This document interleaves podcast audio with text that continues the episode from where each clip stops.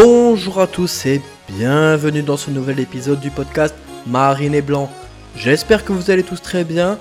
Marine et Blanc, le podcast par un Girondin, pour les Girondins, sur les Girondins. C'est parti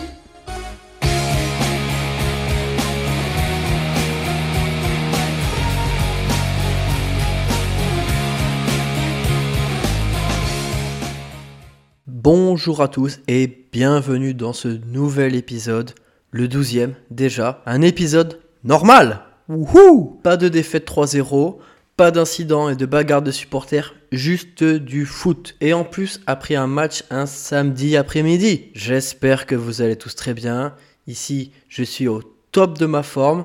L'été se termine, la routine prend le pas, je fais de moins en moins d'écoute, tout se passe comme prévu. Je plaisante évidemment, L'épisode précédent vous a beaucoup plu, surtout la métaphore sur le caca.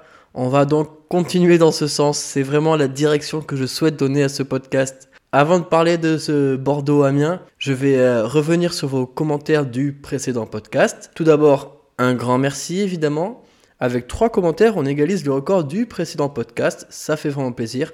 Donc continuez, c'est vraiment cool. Je sais qu'on a tous envie de tourner la page ajaxienne mais la question c'était qu'avez-vous pensé des incidents dans les tribunes à Ajaccio? Alors on commence avec un petit nouveau, Pierre LRC, je cite, Je cherchais un canapé il y a peu, difficile d'en voir un s'écraser sur les Girondins. Petit comique ce Pierre LRC, mais merci pour ce commentaire.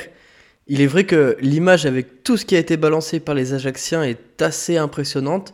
Je sais pas où est-ce qu'ils avaient trouvé tout ça, mais c'était euh, vraiment sympa de leur part de proposer des canapés aux Bordelais pour qu'ils puissent se reposer après un si long trajet et leur balancer une échelle en pleine gueule pour qu'ils puissent réparer une ampoule et voir le match dans de bonnes conditions. C'était vraiment super sympa. Le légendaire accueil des Corses n'est plus approuvé. Merci à eux. Ensuite, on retrouve ma charnière centrale, ACH 6 USB et Mama 33. On commence avec ACH. À part avoir de la merde dans le cerveau, je vois pas pourquoi les Ajacciens ont fait ça. Avec leur stade digne d'un champ de patates, l'arrêt est tombé trop tard, je comprends totalement les ultras. Et Mama 33, je trouve ça inadmissible, ça salit encore l'image des supporters de football. Les UB étaient là parce qu'ils sont fans, ils vivent pour ce club, mais de plus en plus de débiles veulent interdire cette passion. Donc, vous êtes plutôt en ligne avec euh, ceux qui disent que les Bordelais étaient certes hors la loi, mais n'avaient rien fait de grave. Ils défendent des valeurs de liberté. On ne peut que les soutenir dans ce combat, surtout après des arrêtés aussi tardifs, injustes et tout simplement débiles. Par contre, ce qu'ont fait les Corses, eux, c'était vraiment grave et dangereux. Concernant le sondage, vous êtes une grande majorité à soutenir les Bordelais, à 83% sur 6 votes. Ça fait plaisir, on est en ligne. C'est parti pour un nouvel épisode. Il n'y aura pas d'avis tranché cette semaine, juste les news de la semaine et le match. Je vais être un peu pisse froid, je vous préviens, mais je pense que c'est nécessaire. Pas d'enflammade après une victoire contre Amiens. Allez, c'est parti avec les news de la semaine.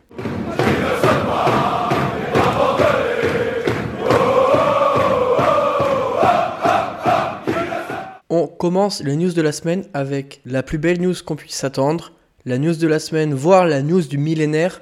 Deamorim signe pro. Vous savez à quel point j'aime ce joueur et si vous regardez les matchs, vous savez pourquoi. J'adore ce style de joueur. Dès qu'il entre sur le terrain, il apporte. Il oriente bien son corps, un contrôle. Bam, toute l'action est simplifiée. Alors oui, il fait pas 1m94. Il ne jouera donc pas sous Guillon, c'est dommage. Mais ça fait chier franchement, il est largement au-dessus de tout le reste. Ça va vous paraître ridicule, mais quand Chouameni débutait pour nous, je voyais pas une telle aisance technique. Après, le dernier jeune Girondin que j'avais aimé dans le même style, c'était Robin Molin. Je sais pas si vous vous souvenez de lui, un bon petit joueur gaucher, très à l'aise. Il a fait une petite carrière tranquille aux Pays-Bas, mais j'espère vraiment que Dea Morim fera une grande carrière. Après, la Ligue 2, c'est très physique. J'espère qu'il y arrivera, mais vraiment, c'est un bonbon à avoir joué. Damorim, on est avec toi. La seconde news de la semaine, c'est le transfert de Rémi Houdin vers Lecce, club chez qui il était prêté l'année dernière. Houdin touchait environ 110 000 euros bruts par mois cette saison, donc c'est forcément une bonne nouvelle qu'il s'en aille. Un tel salaire, c'est impossible en Ligue 2. Même en Ligue 1, 110 000 euros, on parle d'un salaire moyen d'un joueur du Stade Rennais, c'est énorme. C'est un transfert d'un million d'euros avec des bonus et 15% d'intéressement pour Bordeaux sur une future revente. Pour rappel, on l'avait acheté 10 millions, donc encore une superbe opération financière. Dans tous les cas, il était un symbole d'une période très sombre des Girondins, donc Oudin, ça dégage. Il était facile dans le top 5 des joueurs que j'ai le plus insulté dans ma vie. Chapeau l'artiste. Enfin, la dernière chose que je voulais évoquer, c'est au sujet d'une star du X de Bordeaux. Je rigole, je parle d'une star de Twitter, mais Elon Musk a rendu cette blague possible. Je voulais parler de la cavacade de Diabaté 33 contre Guillon. Vous allez sûrement critiquer ma position, je vais essayer d'être le plus clair possible. Je trouve très étrange qu'il critique ouvertement Guillon. Alors oui, c'est son avis et il a parfaitement le droit de le donner, mais Diabaté 33, ce n'est pas n'importe qui. Diabaté 33, c'est Girondinfo. C'est toutes les infos qui sont un peu in des Girondins. Il a forcément un contact très privilégié avec la direction pour avoir tout ça en avance. C'est donc quelqu'un qui, pour moi, et au vu de son pouvoir sur la communauté girondine, est capable d'orienter les avis. Cet été, il avait déjà survendu le mercato girondin. Euh, oui, oui, on s'est amélioré sur toutes les lignes, Weisbeck et Livolant, c'est énorme, etc., etc. Et là, depuis quelque temps, il s'acharne sur Guillon. Et je vais être assez cash, s'il s'acharne sur Guillon, c'est pour que la communauté girondine en fasse son bouc émissaire et ne critique pas la direction à la place. Par exemple, le match était même pas encore terminé, qui tweetait déjà Continuons à mettre la pression sur le coach qui a clairement une superbe équipe entre les mains pour continuer à faire progresser ce groupe et aller toujours plus haut. Et dès le second but, il tweet les deux recrues qui marquent. Genre, euh, merci la direction pour ce fantastique mercato, c'est grâce à vous qu'on met des buts aujourd'hui. Donc, fini de mettre des pudeurs de gazelle, je vais être assez cru. Je pense que Diabaté 33, en échange d'infos croustillantes qui permettent de mettre Giron d'infos sur le devant de la scène pendant le mercato, d'être en avance sur tous les sujets, passe quelques messages auprès de la communauté pour protéger la direction. En ce moment, c'est clairement le mercato était super grâce à Lopez et Lopez. Si on n'y arrive pas, c'est de la faute de Guillon. Est-ce que j'ai des preuves de ce que j'avance? Non, absolument pas. Et vous n'êtes pas obligé de me croire. Mais lorsque vous verrez ces tweets, essayez de, prendre du recul et de comprendre pourquoi il dit ça. Après, je suis pas forcément en désaccord avec ce qu'il dit. Guillon est responsable. Mais le fait que ce soit lui qui le dise si ouvertement, si intensément, lui qui est si proche de la direction, ben ça me dérange. Pour moi, lorsqu'il tweet, GG Lopez n'est jamais loin. Donc qu'il taille ouvertement Guillon, oui, ça me pose problème. Bon, je suis sûr que je vais pas me faire d'amis dans la communauté girondine avec de tels propos, mais tant pis, c'est ce que je pense.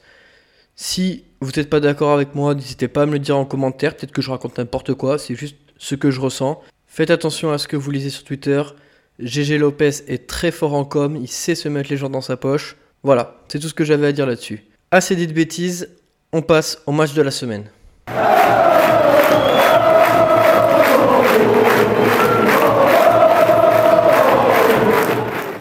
Le match de la semaine, c'était samedi à 15h contre Amiens. Amiens qui était sur 3 victoires en 3 matchs. Chose assez étrange, ils avaient marqué 50% de leur but de l'extérieur de la surface et les 50 autres sur coup de pied arrêté. Après, ça faisait que 3 journées et nous c'était 100% sur penalty avec un but, donc cette stat sert pas vraiment à grand chose. On revient deux minutes sur la conférence de presse. Guillaume avait évoqué la reprise de Gregersen, excellente nouvelle pour nous. Il était aussi revenu sur la gestion des jeunes.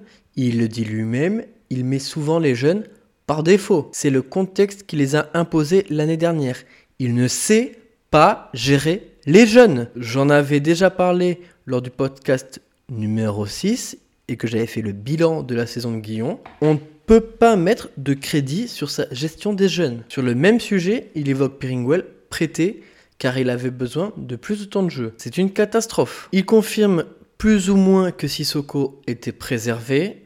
Ça, on peut le comprendre quand on connaît le passif du joueur et qu'on sait à quel point son cardio est important dans son jeu. Une phrase de Guillaume m'a marqué, c'est un challenge de battre ce leader. Bravo David Wouhou quelle ambition Un challenge de battre Amiens à la maison. Putain, Guillaume, tu me fatigues. Hein. T'es en train de devenir la parodie de toi-même. Un peu d'ambition, sans déconner. On a une belle équipe.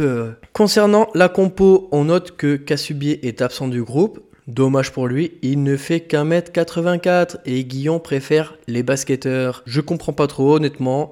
Moi, je l'avais trouvé plutôt bon. J'aimerais le voir dans un milieu plus fourni avec Diaz et Soko par exemple, mais j'ai bien l'impression que notre charcutier du Donbass sera titulaire toute la saison. Autre chose étrange de la part de Guillon, je pense que c'est déjà la huitième euh, du podcast, il a dit j'avais décidé de lancer Biumla à Ajaccio et je suis satisfait de son match. Résultat, une semaine après, absent du groupe. Parfait, drôle de récompense. On retrouve Pitou sur l'aile, je le dis et je le répète, ce n'est pas un ailier, et ça se voit. C'est pas parce que tu mets dix fois une truite dans un poulailler que ça va devenir une poule. Il a toujours tendance à revenir dans l'axe. J'aimerais le voir titulaire en 10. Je comprends pas le projet avec ce jeune roumain. Et enfin, le retour de notre soldat sûr, Stian Gregersen, l'homme qui bonifie Barbet. Peut-être le meilleur de la saison passée. En tout cas, ça fait plaisir de le revoir. Il est toujours avec nous. À noter lors de l'annonce de la compo, Badji et Guillon ont été sifflés. Pour Badji, je trouve ça assez dur. C'est un bon gars. Je suis le premier à le détruire, mais on peut pas lui reprocher son engagement. À partir du moment où le gars donne tout et a les bonnes attitudes, même s'il est nul, je le sifflerai pas. Par contre, on peut plus en vouloir à Guillon de l'avoir titularisé, titularisé. Et pour le coup, là, je comprends les sifflets. Je vous répète pas pourquoi, vous pouvez réécouter les 10 précédents podcasts. Début du match, 2 minutes de jeu et déjà une passe affreuse d'Inatenko dans le tibia de P2. Sa petite euh, spéciale, grosse mine sur un joueur à 3 mètres alors qu'il avait tout le temps pour s'appliquer. Quatrième minute, Inatenko fait une transversale affreuse, super. 18e minute, encore une passe ratée à 2 mètres d'Ignatenko. J'ai arrêté de les noter parce que ça m'aurait occupé tout le match et c'est ça commençait à être gonflant. D'ailleurs, les Aménois le laissent complètement seul et coupent plutôt les transmissions autour de Diaz. Ils savent déjà que notre espagnol est beaucoup plus dangereux dans la création. Sinon, première mi-temps, à l'image de nos matchs précédents, nul à chier. On domine, mais on se crée pas vraiment d'occasion. On n'arrive pas à faire un bon décalage et le goal adverse passe une mi-temps avec les doigts de pied en éventail. L'équipe semble sans aucune imagination et Amin n'est même pas en difficulté sur cette première mi-temps. Cependant, à la 44e minute, Badji se blesse et VP entre. Sur le coup, c'est une bonne nouvelle. Avec du recul, c'est une excellente nouvelle et c'est peut-être le tournant de la saison. Seulement 15 jours d'arrêt pour Badji, mais pour moi, VP va plus lâcher sa place et le théorème de la bouteille de ketchup va montrer tout son pouvoir. Qu'est-ce que le théorème de la beauté de ketchup? Eh bien, c'est un théorème très simple qui permet une analogie entre les buts d'un attaquant et le ketchup. En gros, les buts arrivent comme lorsqu'on veut du ketchup. On secoue la bouteille, ça vient pas. Et puis on secoue, on secoue, et pof, ça vient et on a tout le ketchup qu'on veut. Et eh bien avec les buts, c'est pareil. Ça bloque, ça bloque, et puis pof, d'un coup, il y a le premier but, et ensuite ça déroule. Et pour moi, VP va mettre 20 buts cette saison. À la mi-temps, pas de changement. Guillon devait être satisfait de ce qu'il avait vu. Puis, à la 46e, Barbet provoque balle au pied et frappe aux 30 mètres. VP a bien suivi, crochette et marque du gauche. Vrai but d'attaquant. Merci à notre capitaine, seul joueur capable d'un certain dépassement de fonction. Pour VP, célébration bien bandante où il montre les cuissons et va vers les UB. S'il plante beaucoup et qu'il montre cette rage, il va vite devenir la coqueluche de Galice. Michelin est vraiment excellent en ce début de mi-temps. Il est en pleine confiance et tente des trucs offensivement et défensivement. Ça fait plaisir à voir. En tribune, la Northgate déploie une banderole suite aux événements à Ajaccio. Je cite Par cache fermé, les responsables ne sont pas les supporters. Bon, j'ai l'impression qu'il y a toujours une certaine tension avec les ultramarines malgré tout, et ça se voit même au niveau des champs, pas Didier des champs, mais au niveau des tribunes. un moment, la Northgate lance un aux armes, les ultramarines ne répondent pas. Ensuite, les ultramarines appellent le virage nord et lancent leurs aux armes à leur tour. La Northgate ne répond pas. Suite à ça, on semble voir des gestes obscènes entre les deux copes. C'est bien triste, j'espère que ça va s'apaiser. Pour le bien des Girondins, j'ai lu que Gérard Lopez allait rencontrer des représentants de chaque groupe. Il faut vraiment qu'il fasse la paix et qu'on arrive à avoir deux copes qui foutent une grosse ambiance pour le bien des Girondins. Dix minutes après le premier but, le second but arrive suite à un superbe travail de Michelin avec un peu de réussite, comme sur le premier but.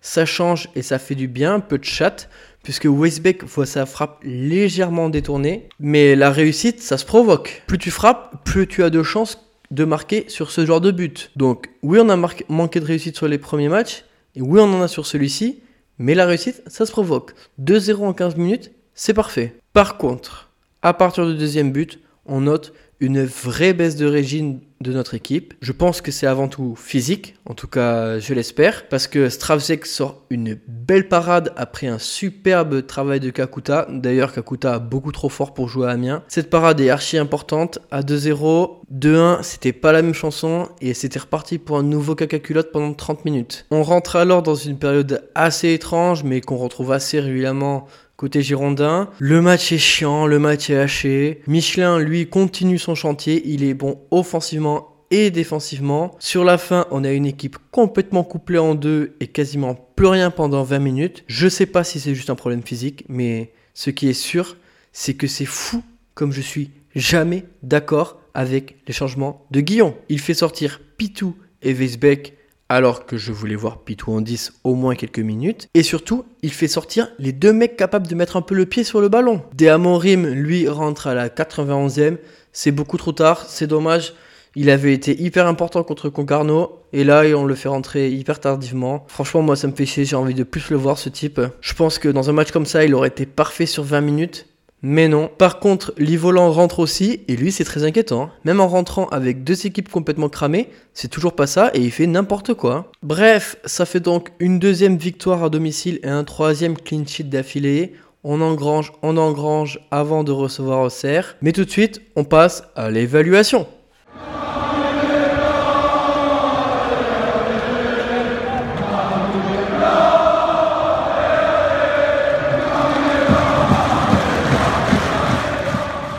Top joueur, MVP, homme du match, encore une fois, Michelin, il a vraiment été parfait. Mais globalement, la ligne de 4 derrière a été aussi très bonne. J'ai même trouvé Nsimba un peu plus en forme et faisant un peu plus de différence. Stravjek dans les cages, bon aussi, il a fait la parade importante, c'est ce qu'on attend de lui. Donc, bravo à toutes les lignes arrière, gros match. En flop, je mets Zuriko, Badji et l'arbitre. Zuriko parce qu'il a perdu énormément de ballons en première mi-temps. Il n'a pas fait une différence et il a pas mal vendangé. Il va vraiment falloir qu'il se remette à l'endroit. J'espère qu'il partira pas avec sa sélection pendant la trêve. Ça lui ferait bien de se reposer. Il a quand même fait l'Euro Espoir cet été et il, a, il enchaîne avec une grosse saison. À 21 ans, c'est quand même assez rude. Je mets Badji dans les flops parce qu'il a tout raté avant de se blesser. Il est vraiment trop peu de technique pour jouer dans cette équipe. C'est vilain comme tout. On a vu la différence lors de l'entrée de VP. Tu, joues à 10 vraiment quand tu es avec Badji. Contrôler, c'est mort. Jouer un ballon de la tête, c'est mort. Faire une passe, c'est mort. Faire n'importe quoi, c'est mort. Un moment, il a un ballon sur le côté. Il essaye de faire une espèce de râteau. Il glisse, il tombe. C'est ridicule. Je sais pas à quoi il sert ce joueur. Continuons à chercher. Mais cherchons à l'entraînement Laissons VP enflammer Galis désormais. Je mets aussi l'arbitre en flop. Il nous a mis beaucoup de cartons dans un match qui, euh, qui ne nécessitait pas une telle sévérité. Par contre, il a vachement bien vu euh, la non-main sur la frappe de Westbeck à, bout portant. Euh, je pense que tout le monde voyait une main depuis le stade, mais en fait, c'était en plein dans les burnes. Donc bravo pour cette vision d'aigle, monsieur l'arbitre. Au milieu de terrain, Inatenko, Diaz, ça a plutôt bien fonctionné, mais pour moi, ça suffit pas, ça manque cruellement de création. Techniquement, on est suffisamment au-dessus pour avoir le ballon, mais pas assez pour vraiment faire des différences. Donc, Guillon, trouve-nous une solution. Avec Sissoko, Deamorim et Kasubi en plus, tu as de quoi faire, tête de plot. On compte sur toi et on passe aux 3 points.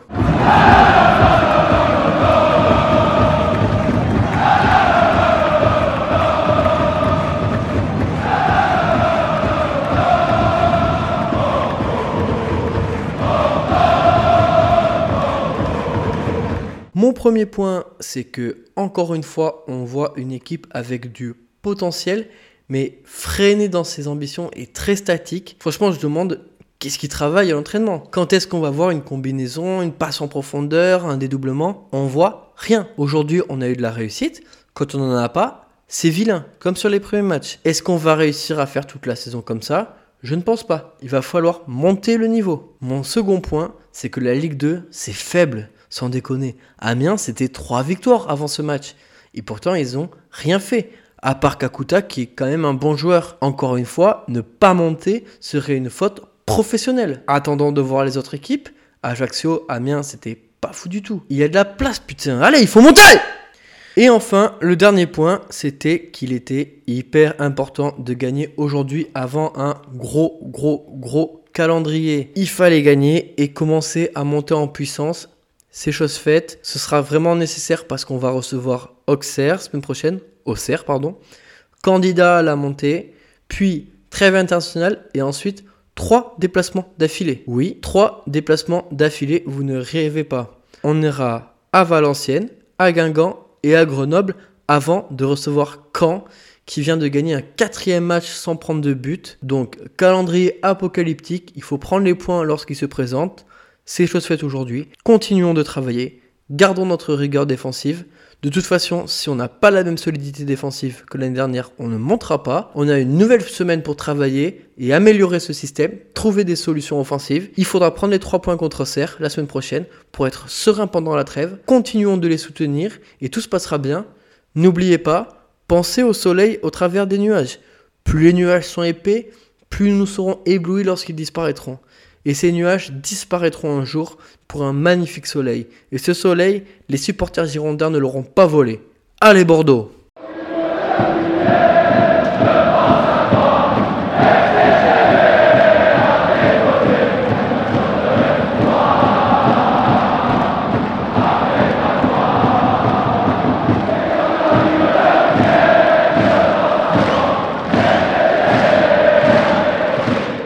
Allez, le podcast était un peu court, donc pour me faire pardonner, je vous le remets.